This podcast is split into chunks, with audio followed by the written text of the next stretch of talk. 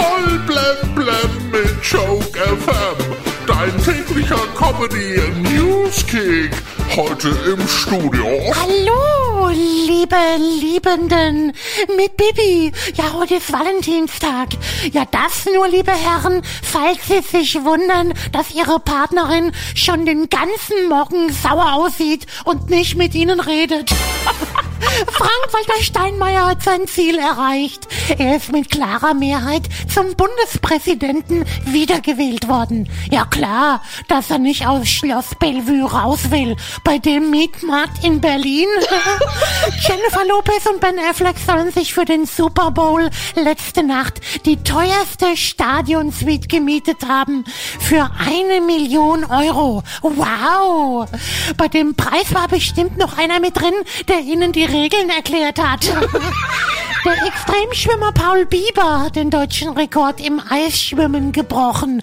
Er schwamm zum sechsten Mal mindestens eine Meile im eiskalten Wasser des Bodensees. Und zwar in Badehose. Brrr, ja. Wenn man danach pinkeln muss, braucht man eine Pinzette. Weil zwei Drittel der Nahrungsmittelhersteller weitere Preiserhöhungen planen, dürften Lebensmittel in nächster Zeit noch teurer werden. Mein Tipp? Ja, zum Sparen essen äh, einfach nur mit FFP2-Maske. Ja, dann passt nicht so viel rein. Bei einem kleinen Flugzeug ist während des Fluges die Pilotentür abgerissen und in die Tiefe gestürzt. Ja, zum Glück ist niemandem etwas passiert und der Pilot konnte die Maschine sicher landen. Aber er hatte danach eine Frisur wie die Ehrlich Brothers.